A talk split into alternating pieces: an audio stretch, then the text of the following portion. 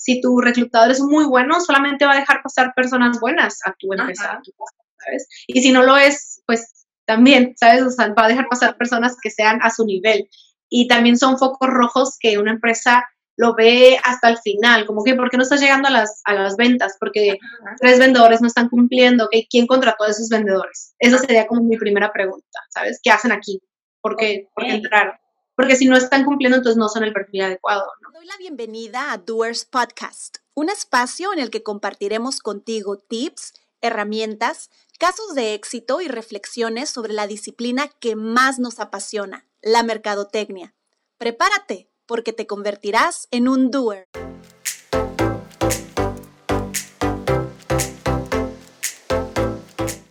¿Cómo están? Bienvenidos a un episodio más de Doers Podcast.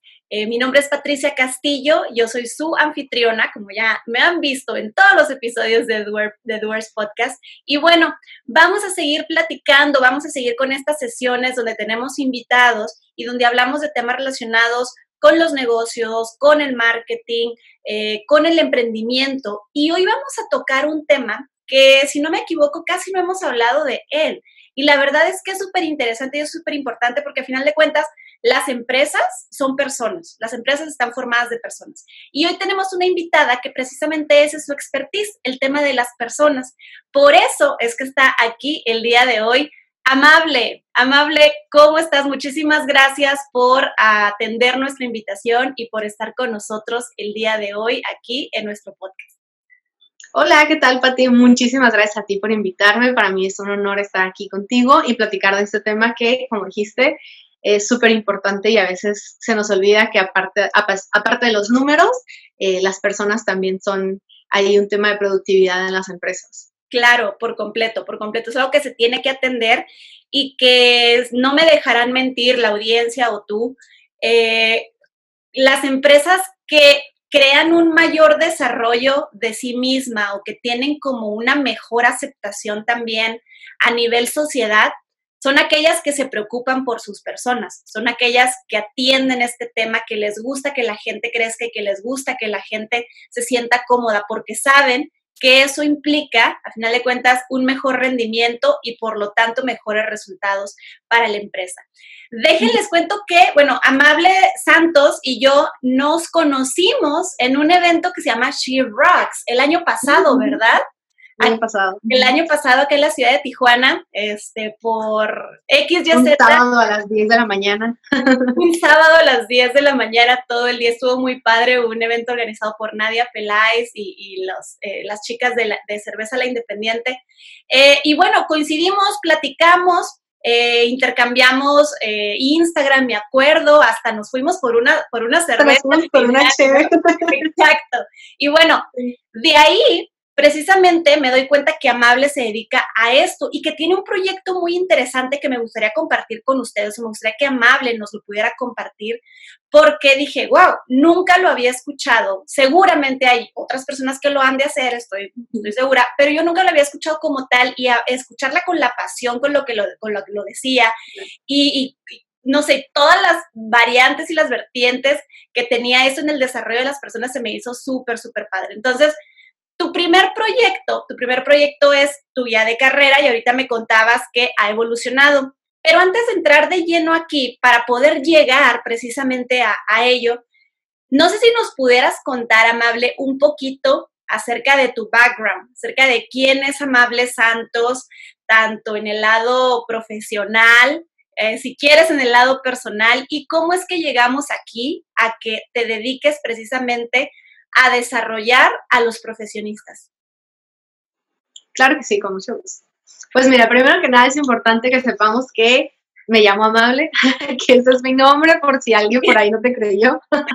me llamo Amable Santos, eh, tengo 27 años, recién cumplido, soy mamá de un niño de 3 años, eh, también soy esposa y bueno, soy originaria de Veracruz, soy hija de papás de maestros de maestros de matemáticas ambos, eh, y yo siempre he sentido que me desarrollaba más por el otro lado, contrario de las matemáticas, es esa parte emocional, y estudié negocios internacionales aquí en UABC, me gradué hace ya seis años, Y empecé primero a trabajar en organización de eventos, también di un poquito de clases, a cierto punto pues estaba como buscando, ¿no? Como todos, cuál era lo mío.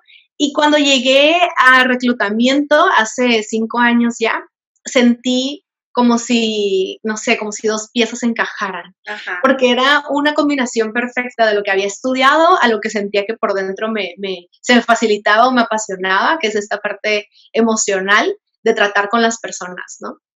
si me preguntaba, me hubieras preguntado de chiquita qué me gustaba hacer, me gusta mucho hablar con las personas, así como de uno y uno, no tanto como un, grupo de personas que también eh, me apasiona, pero más como de uno y uno conocer a alguien. Y reclutamiento es básicamente eso, recursos humanos es básicamente eso, entender a las personas y crear procesos eh, utilizando esta información de los demás. ¿no? Entonces, eh, reclutamiento fue el área en el que me quedé, ya tengo cinco años como profesionista en reclutamiento, en diferentes tipos de perfiles, igual y más adelante te puedo platicar pero eh, hace un año renuncié al puesto de trabajo de mis sueños, con el salario de mis sueños, un equipo, eh, tenía a mi cargo un equipo de trabajo eh, y reclutaba perfiles de tecnología y me encantaba, pero cuando empecé a estudiar acerca de, pues, de los negocios, de emprender, acerca de cómo podía sí llevar a cabo lo que hacía, cosa que no podía hacer dentro de las cuatro paredes de una, de una empresa que hasta cierto punto pues hay, hay límites, ¿no? Eh, fue que tomé la decisión de arrancar mi proyecto de tu guía de carrera, ese ya tiene un año, y sí, como dices, ha evolucionado como todo y agradezco que haya evolucionado porque si no creo que me hubiera quedado, eh, me, hubiera, quedado atendiendo todavía el, uno y uno, ¿no? Aquel, el profesionista que está que está contratando mis servicios, pero hasta cierto punto es, tiene un límite de tiempo, ¿no? Pero sí. Ok, hace un año entonces renuncias al trabajo de tus sueños. ¿Qué, qué tan difícil fue eso? O sea, ¿qué, ¿qué, ideas cruzaron por tu mente antes y después de tomar esa decisión?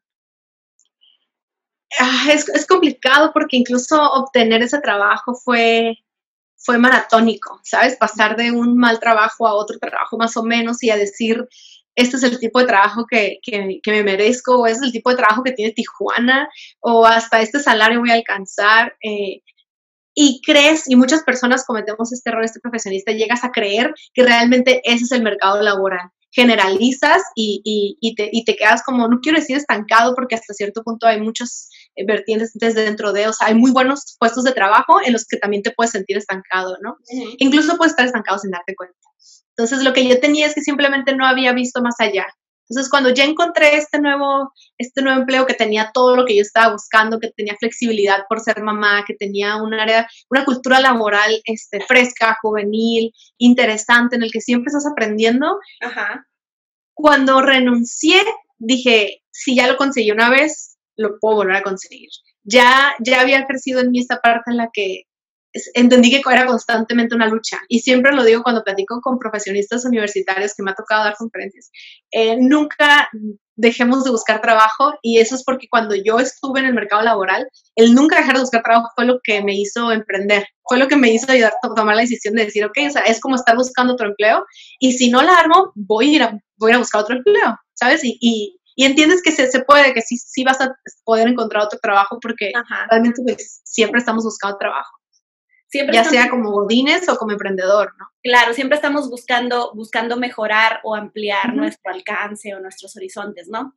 Entonces, hace un año decides emprender. Eh, ¿Cuál ha sido desde tu perspectiva? Porque pueden haber múltiples historias, unas más fáciles, unas más complejas, pero ¿cuál ha sido la parte más difícil para ti de emprender, de ser emprendedora?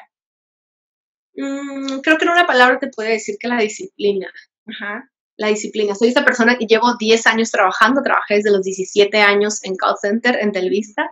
Ahí empecé cuando estaba en la preparatoria. Entonces, eh, cuando renuncié y ya tenía este tiempo libre, se me olvidó que era la primera vez que, me, que, tenía, bueno, más bien me di cuenta que era la primera vez que tenía esta cantidad de tiempo sobre mis manos y se me olvidó que, que trabajar es una disciplina, que el hecho de levantarte a esa hora y comer en tu hora y todo eso es parte de ese productivo. Y ahora tú tenías que ser, como dices, responsable de disciplinarte, porque no iba a venir nadie más a decirte, amable, llegaste una hora tarde, ¿no? O sea, nadie, nadie más te que hacer. Ajá, no, y, y, a veces uno se deja llevar, no sé si me vas, más, más a, te vas a identificar, me dejé llevar un poquito por este estereotipo de, de emprendedor, que, que, respeto como sus decisiones, pero yo no pude ir al gimnasio y hacer yoga y comer bien y atender mi casa y emprender al mismo tiempo y aparte pagarme cosas y viajes y esos lujos que se te antojan cuando ya tienes tiempo. Yo no pude con eso, o sea, es un, fue un desbalance por completo, creo que porque no estaba acostumbrada eh, y yo sí me quedé sentada un ratito esperando que me cayera la chamba. Ese fue mi error, fue lo peor que pude hacer. Simplemente, eh, como el desempleado es mi cliente ideal, lo veía como potencial en lugar de, o sea, creí que iba, iba a estar ahí, digo, está, en lugar de buscarlo, ¿no? Ya después que aprendes un poquito de marketing y que te explican, entiendes que ese, ese pues, cliente potencial tienes que hablarle para que te responda, o sea, que existas no suficiente para que te contrate es, esa fue el, ay, lo más complicado que he tenido que hacer. Digo, en una empresa, pues llegas a tu hora y ya tienes la chamba. Ahí está lo que tienes que hacer. Tienes tu pendiente, tus pendientes, tu calendario. Y como emprendedora, pues tú haces eso tú solita. Digo, hasta cierto punto creo que lo aprendí rápido y después llegó la pandemia. Entonces, esa fue la segunda. Claro. Yo creo que es importante eso. Pero sí, ¿eh? porque fue eso básicamente. Ok, porque a veces, ajá, exacto, pensamos y puedes tenerlo, o sea, quien nos esté escuchando puede decir, yo tengo un proyecto súper diferente, súper innovador y en cuanto salga al mercado va a haber una fila. Puede que sí, puede que tu proyecto sea súper diferente, súper innovador, pero aunque sea así, de verdad, no nos podemos quedar sentados abrir la puerta y esperar a que lleguen solitos los clientes. En el 2020, en el 2030, en los siguientes, o sea, ya no se va a poder hacer así. Tenemos que mandar estímulos, tenemos que hablar con la gente, tenemos que atraerla a nosotros y que se den cuenta de que realmente nuestra propuesta de valor es buena. Y eh, tú comienzas precisamente, dices, mi cliente ideal era el desempleado. Eh, y ahí es donde comienza tu guía de carrera. ¿De qué se trata este servicio o cuál es el área de oportunidad que tuviste eh, con, con, darle forma a esto que se llama tu guía de carrera? Y que desde mi punto de vista era como que, ¿por, qué a mí no me lo ofrecieron cuando estaba más joven, no? Sí, sí me dicen, ¿por qué no existía cuando estaba en la universidad? Ajá. Pues mira, básicamente yo vengo a reclutar todo tipo de perfiles. He reclutado para maquiladora, he reclutado para call center y recluté en última instancia para eh, perfiles de tecnología, todos los desarrolladores, eh, programadores y todos estos, ¿no? De software. Bueno, ellos prácticamente me enseñaron una vida, un mercado laboral totalmente distinto del que yo venía acostumbrada. El, perfil de Maquila y el de Call Center, aunque son muy, muy este, diferentes entre sí, lo que están buscando siempre es estabilidad, es este, un salario o igual o que no sea menor a lo que traían, un paquete de prestaciones pues básico, este, y ya, y trabajo, ¿sabes? Este, y ya, es todo. Entonces, cuando yo empecé a conocer a este candidato que es el perfil de tecnología, estos chicos aparte de que estaban chiquitos, en sentido de que, no sé, 21, 22 años empiezan ya a desarrollar de manera profesional, o a veces desde antes, tenían un mindset increíble. O sea, me preguntaban por cuánto tiempo iba a durar este proyecto y cuáles eran las probabilidades de que después de que termine este proyecto me va a llegar otro mejor. O con qué calidad de clientes trabaja. ¿Son internacionales, son nacionales? Este, ¿Qué tipo de, de proyectos están haciendo ellos como clientes. Okay. Me preguntaban como qué qué tan flexibles son ustedes con mis tiempos, o sea, para incluso entrar a trabajar esa empresa, desde LinkedIn, que era como que era mi herramienta, que es mi herramienta de trabajo, ahí era así como, hola, ¿cómo estás? Ok, eres reclutadora, eh, yo estoy ganando tanto, ¿me puedes ofrecer más que eso? Ajá. Y en el mundo de Maquila, en el que yo estaba, hablar de tu salario era como el último tema. O sea, el, el profesionista de Maquila no te toca ese tema hasta ya después, porque hasta punto es un tabú, porque sí, porque pues qué grosero, ¿no? Hablar, porque no quiero que piensen que nada más me muevo por dinero. Ok. Maquila. el chico de, de, software, lo primero, así yo estoy ganando tanto, me puedes ofrecer más, y en cuánto tiempo me puedes ofrecer más que eso. Y, híjole, no, ponen en aprietos al mercado mexicano en cuanto a tecnología, es por eso yo creo que estamos un poquito desfasados, porque todavía no hemos podido satisfacer la demanda ya tanto monetaria como de facilidades que se le da al trabajador de tecnologías. Por eso es que muchos están haciendo fue, fue talento inmensa en esta carrera porque hay muchísimas empresas que sí nos están contratando como mexicanos hasta cierto punto porque estamos un poquito más baratos que cualquier extranjero que la misma carrera, pero también porque eh, estamos disponibles, porque ya hay bastantes, ¿sabes? Antes no había tantos, ahorita entonces, este perfil me enseñó eso, se me hizo muy interesante. Al final de cuentas, ya es un proceso de venta el que tienes que aplicar con estos, chicos para poderlos reclutar. Aprendí de ellos eso y pude analizar la diferencia entre el profesionista mexicano al que yo estaba acostumbrada aquí a este chico nuevo. Son un chico que empieza a tirar código desde los 15 en su computadora ya a los 21, eh, sin carrera, puede llegar a valer más que alguien que estudió normal, una línea académica este, normal, que se acaba de graduar, que tiene cero experiencia laboral. ¿Sabes? O sea, el salario que está pidiendo, pues está dentro del mínimo mexicano que está ofreciendo, que está ofreciendo México, ¿no? Eh, después de, analizar esto, me gustó mucho esta, pues esta seguridad que ellos tenían, ¿sabes? Que ni siquiera yo como reclutadora tenía y lo quise enseñar. Desde ahí partió todo. Quiero que esto que ellos hacen y piden y, sienten que merecen porque trabajan para ello.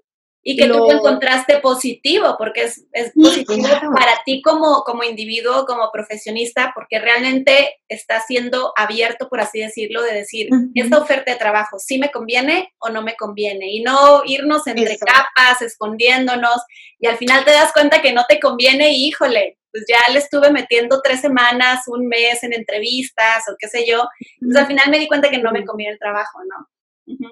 Sí, no, eso es lo que acabas de comentar, el proceso tradicional de reclutamiento, para ellos es la cosa más aburrida, o sea, no, no lo hacen. Incluso si te llegan a preguntar, como cuánto tiempo vas a cerrar la vacante porque yo tengo vacaciones, tengo un viaje, no tengo tiempo. O sea, a mí dime ya ahorita si me hace trabajo o no. Tal vez los estoy haciendo parecer un poquito arrogantes, claro que te estoy compartiendo como el extremo de las historias que me tocaron, también hay otros que, que tienen otra mentalidad, por si me está escuchando alguno que no se ofenda.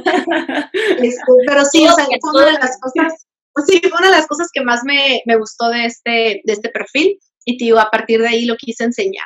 El profesionista mexicano normal está calculando después de cumplir un año eh, entre el 10 al 15% de aumento salarial este, para poder hasta cierto punto exigirlo si no se lo dan.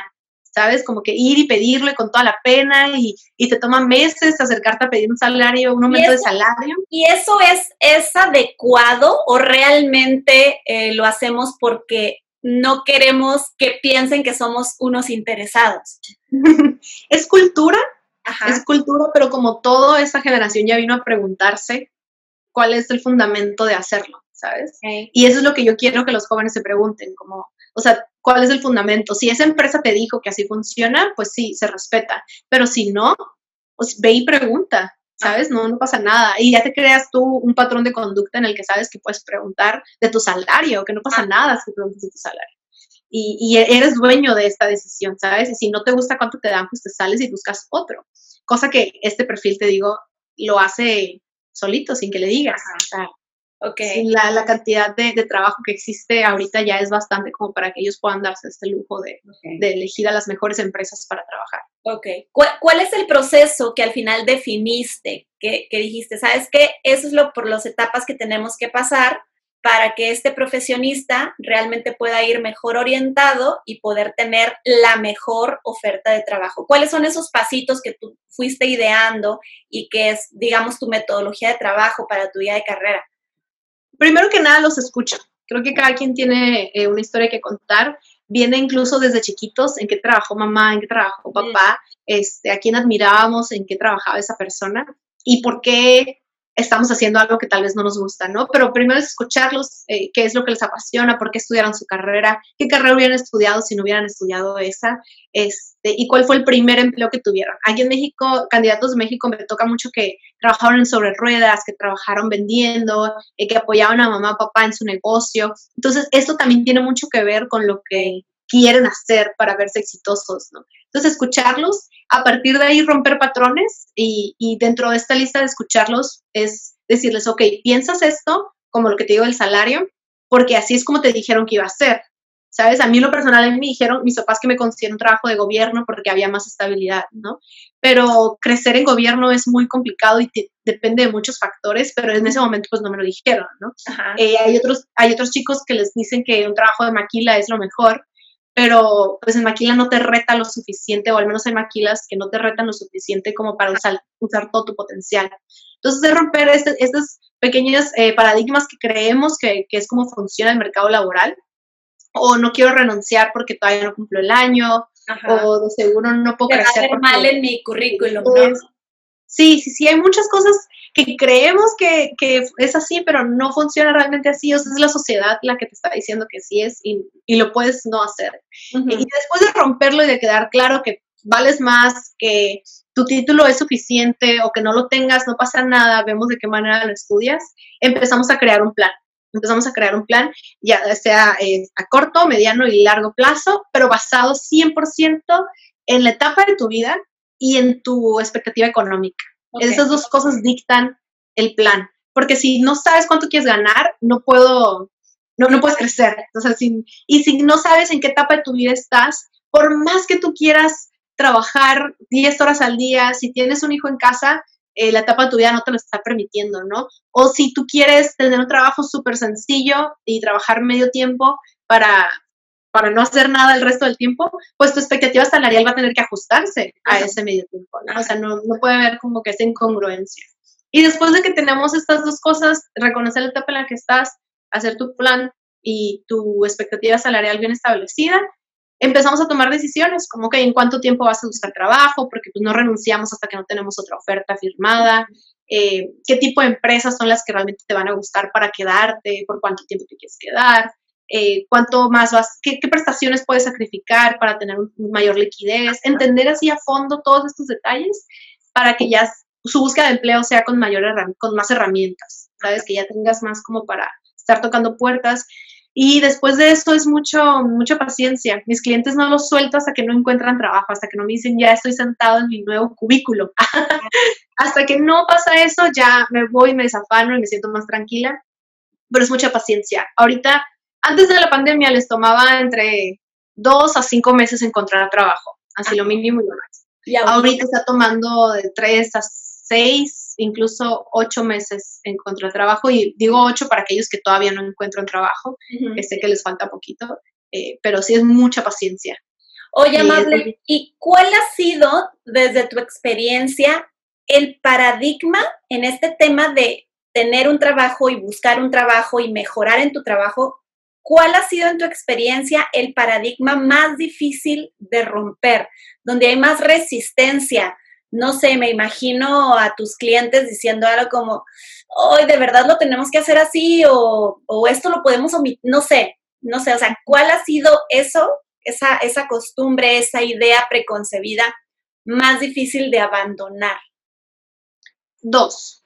Uno, que no nos sabemos vender, que eh, eh, lo que más me tocó es un currículum incompleto y desde ahí ya empiezo a detectar esto. Y luego me tocó, me, es un profesionista muy bueno que ha hecho cosas muy padres, que ha trabajado proyectos grandes con clientes importantes y no, no lo pone en su currículum. Es un ejemplo sencillo, ¿no? De que no nos sabemos vender o, o no reconocemos nuestras habilidades blandas. Tal vez somos el hermano mayor de tres y somos muy buenos trabajando en equipo, liderando, comunicando, y no lo tomamos en cuenta para una entrevista, cosa que ahorita es lo que está siendo más valorizado.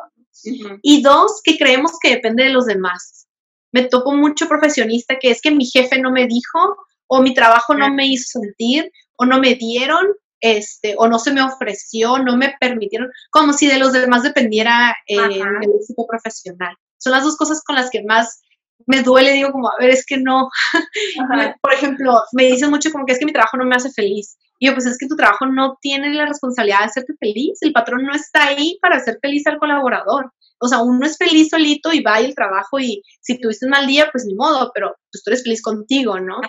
Y esta, esta profesionista no es feliz y se está quejando y está esperando que en su trabajo le den esto o esto o esto. Luego en su siguiente empleo va a ir esperando que sí se lo den y se va a topar con lo mismo, porque eso lo tenemos nosotros aquí dentro, ¿sabes? Esa, incomodidad es algo que tenemos que resolver con nosotros claro. para que tu empleado no, en, tu, en tu empleo no le estés recibiendo. No sé al si me final, Sí, al final seguro va a haber muchas cosas que pensamos o que preconcebimos y que pues de nadie van a depender más que de nosotros mismos, ¿no? O sea, como muchas cosas en la vida, o sea, hay que hacernos responsables de nuestras decisiones o de nuestras no decisiones y obviamente de sus consecuencias, tanto positivas como negativas para nuestra vida.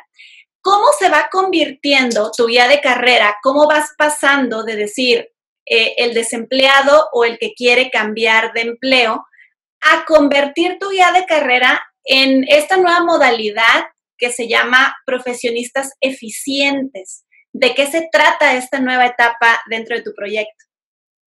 Me topé con emprendedores muy interesados en su equipo de trabajo y no como, no como el, el, líder, este, como un poquito tradicional o el gerente tradicional o el dueño más bien tradicional, que decía como que, ah, pues los contratos me sirven y ahí están este, y me son útiles y, ahí están nada más haciendo su chamba, ¿no? Me topé con un emprendedor bastante revolucionario que estaba interesado en que su equipo de trabajo, una, que hubiera un buen filtro de entrada, que la persona que tengo aquí trabajando sé que, es, eh, que cumple con valores similares a los míos, eh, y dos, que me va a ser productivo. ¿Sabes qué tengo que hacer yo como líder para que él me sea productivo?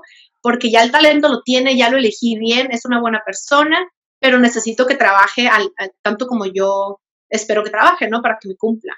Eh, estas dos cosas, este emprendedor me lo, me, me hizo cambiar a, a, modalidad consultoría y enfocarme en este trabajador, ¿no?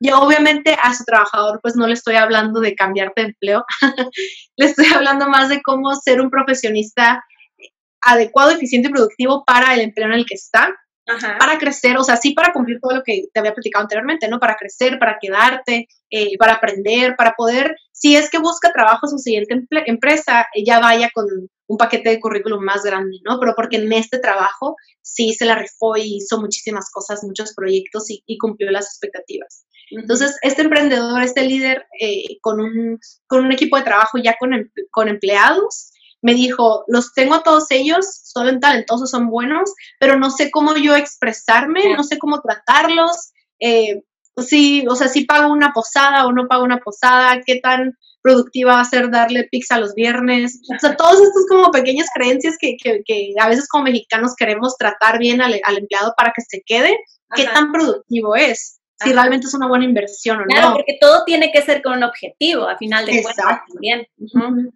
Recursos humanos creo que eso es a lo que más, eh, más le más enfoca, pues, o sea, absolutamente lo que hagas con el personal, cuál es el objetivo.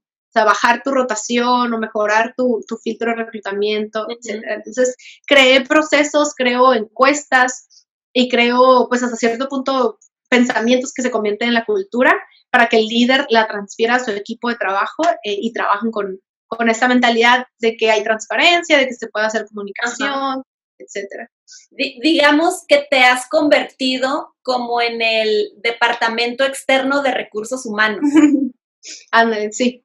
Oye, porque hago todo, el perfil, el descriptivo, el reclutamiento, el despido también.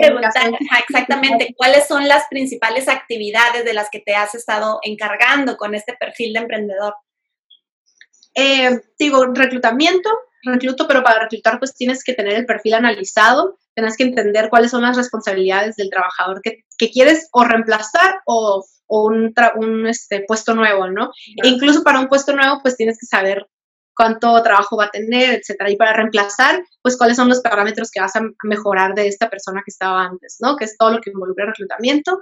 Entrevista, eh, ya que lo tengo ahí, pues asegurarte que sea un buen perfil, el proceso como tal la experiencia del candidato, el caso de que si tú estás contratando, ¿qué es lo primero que te contestan cuando mandan tu, mandas tu currículum, sabes? Este, y a qué hora te citan y todo esto que, que para el candidato es importante. Incluso a veces el candidato se cae o ya no está interesado en el proceso porque tú como empresa no estás siendo eh, lo suficientemente, no sé cuál, sería la palabra, lo suficientemente... Eh, veloz. Pues profesional, ajá, o veloz, sí, para, para el candidato, ¿no? Entonces, para evitar eso, ¿no? Y eh, a partir de ahí, pues ya lo seleccionas, carta compromiso, paquete de prestaciones, elegir el salario adecuado. Yo me manejo mucho por expectativa, cosa que casi nadie hace, lo implemento con mis clientes y es preguntarle al candidato, ¿cuánto estás buscando ganar? y a partir de ahí decirle a mi cliente, ¿le puedes pagar tanto? Porque si me voy con cuánto está ofreciendo México, pues, ¿cuál es la mejoría, sabes? O sea, ¿cuál es el impacto que estaría haciendo? Eh, y no, no, no me convence por completo esa, esa modalidad, ¿no? entonces me manejo así, expectativa salarial, y a partir de ahí platicar con ellos en caso de que me marca mi cliente y me dice, oye, tengo este chico que está teniendo roces con su equipo de trabajo, es el líder y no sé cómo hacerle para que sí trabaje bien con ellos, ¿no? Entonces es una consultoría más que nada platicar y saber exactamente cuál es el, cuáles son los objetivos. Muchas veces tiene que ver con que el reclutamiento no se hace, no se hizo a la par, eh, tal vez por el rango de edad. Hay muchas como cuestiones de RH y hasta incluso despedirlos, que también me toca a veces que hay, hay algún empleado conflictivo, que el líder tal vez no se sienta cómodo o no, sé, no, no sabe cómo despedir. este, también ahí estoy apoyándolos, ya sea en, en, vivo o creando los correos, etcétera. Claro. Desde mi punto de vista, eh, lo que yo siempre he considerado es que el reclutamiento es sumamente importante. ¿Por qué? Porque si no haces un buen reclutamiento no vas a poder hacer una buena selección de candidatos y por ende, o sea, todas las expectativas que tú tengas del puesto o de la persona cubriendo este puesto, pues tienen un alto porcentaje de que no se cumplan porque no lo hicimos bien desde el principio, ¿no? Y a veces cuando vas comenzando, ahorita tú dices, bueno, tengo un perfil de cliente que es el emprendedor, que no sabe cómo hacerlo y me contrata, ¿no? Entonces, sin duda alguna, o sea, no, no, la mayoría de las personas no tenemos todas las habilidades, no tenemos todo el conocimiento, ¿no? O sea, si tú estás empezando un negocio, no significa que por ende ya sepas de recursos humanos, de marketing, de operaciones, de ventas. Entonces está muy padre que puedan tener apoyo de alguien que se encargue de eso. O sea, si tu debilidad es no sé cómo hacerle para contratar, ya necesito. Entonces, tener esta opción creo que, creo que es muy bueno y realmente les va a ayudar muchísimo, muchísimo a los proyectos de emprendimiento para que se vayan haciendo de un equipo de trabajo adecuado, ¿no? Digo, por eso, por eso insisto, por eso digo de que para, desde mi punto de vista, el, reclutamiento es sumamente importante. No sé cómo lo veas tú. Creo que es la puerta de entrada de tu empresa, ¿sabes? Y más allá del reclutamiento, que por reclutamiento lo podemos entender como el proceso de reclutar, también el reclutador. El reclutador es la cara y, es la cara de tu empresa y también es el que mide la calidad de la persona que estás reclutando. Si tu reclutador es muy bueno, solamente va a dejar pasar personas buenas a tu empresa, ¿sabes? Y si no lo es, pues también, ¿sabes? O sea, va a dejar pasar personas que sean a su nivel. Y también son focos rojos que una empresa lo ve hasta el final, como que, ¿por qué no estás llegando a las, a las ventas? Porque tres vendedores no están cumpliendo, ¿quién contrató a esos vendedores? Esa sería como mi primera pregunta, ¿sabes? ¿Qué hacen aquí? ¿Por qué, ¿por qué entraron? Porque si no están cumpliendo, entonces no son el perfil adecuado, ¿no? Pero si no, reclutamiento para mí, o sea, tal vez porque es mi área, ¿verdad? Porque es, todo. Es, absolutamente todo. Súper interesante, sí. Vamos, vamos eh, eh, adentrándonos al final de esta charla con Amable Santos, donde hemos estado hablando acerca de eh, cómo tener un equipo de trabajo adecuado y lo importante que es que te preocupes por tus colaboradores, ¿no? Cómo tener profesionistas eficientes y cómo hacerle también tú como profesionista para realmente, vamos a ponerlo de esta manera, poder tener el trabajo de tus sueños, ¿no? Sí. A final de cuentas. Eh, ¿Cuáles son los siguientes pasos? O sea, ¿qué, ¿qué, qué, más te imaginas en tu proyecto de emprendimiento, de tu vida de carrera? ¿Cuáles son tus, tus, tus nuevas ideas? ¿Qué se viene después para Amable? En la siguiente etapa de, tu guía de carrera y profesionistas eficientes? Pues voy a dar todos los spoilers aquí contigo. bueno, pues muchas de estas cosas también son gracias a ti, por cierto. Eh, eh, lo, siguiente que las asesorías que doy, doy cinco asesorías eh, para hacer tu currículum, para buscar empleo, para hacer una entrevista, para renunciar y para pedir un aumento. Son las cinco asesorías que doy. Las voy a pasar a que sean una, en línea que tú puedas entrar a mi página eh, y descargarlas y comprarlas sin tener que, agendar directamente conmigo.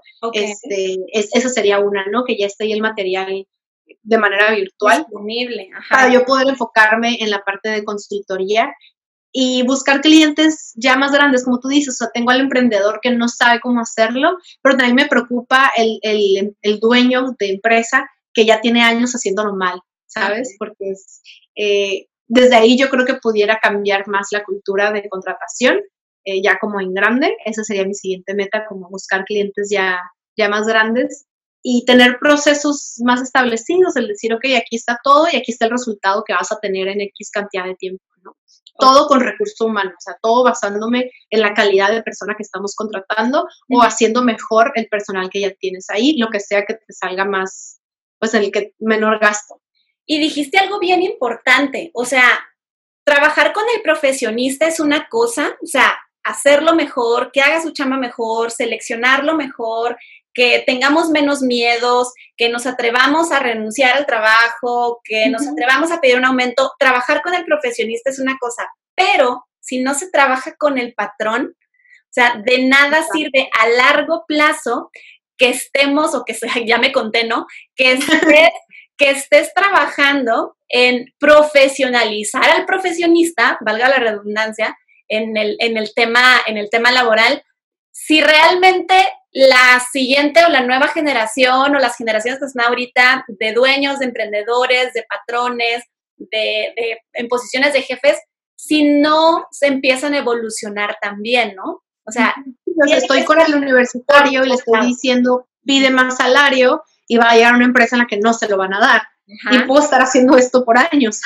y, que, y, que, me gusta, ¿sabes? Dar conferencias en universidades es una de las cosas en las que más me, me, me siento como más apasionada porque desde ahí es como sin evitar que, me, que, uh, que cometan errores. Ajá. Desde chiquito, desde la universidad, desde antes de que te vayas de aquí, vete sabiendo cuánto es el mínimo en el mercado de salario, este, qué prestación te sirve y cuál no, para que no, cuál es la diferencia entre bruto y neto, porque a mí, a mí me pasó. Y, y o sea, ya que sales al mercado laboral ya tienes como más claridad, ¿no? Pero ¿de qué sirve, si la empresa no está lista para, para hacer esto, romper estos patrones tóxicos que tenemos como país. Exacto, es, es, una evolución por ambos lados, por ambos lados. Eh, amable, me ha gustado mucho platicar contigo, muchísimas gracias. La verdad es que el tema del recurso humano tiene muchas, eh, muchas etapas, muchas aristas, pero también el hecho de preocuparnos nosotros como profesionistas, bien si vamos a eh, buscar un mejor empleo, una mejor posición, pues poder hacerlo también de la mejor manera para obtener realmente lo que estamos buscando, ¿no? A veces eh, como te pasó a ti, fíjate, como te pasó a ti de que pensaste que, que, empezabas el proyecto y que automáticamente ibas a tener clientes, yo creo que así le puede pasar también a muchos profesionistas, ¿eh? soy muy ah, bueno, fui el mejor de mi generación, obvio que van a llover ofertas de trabajo, ¿no? Obvio. Tengo el CETIS, claro que van a contratar, no sucede así.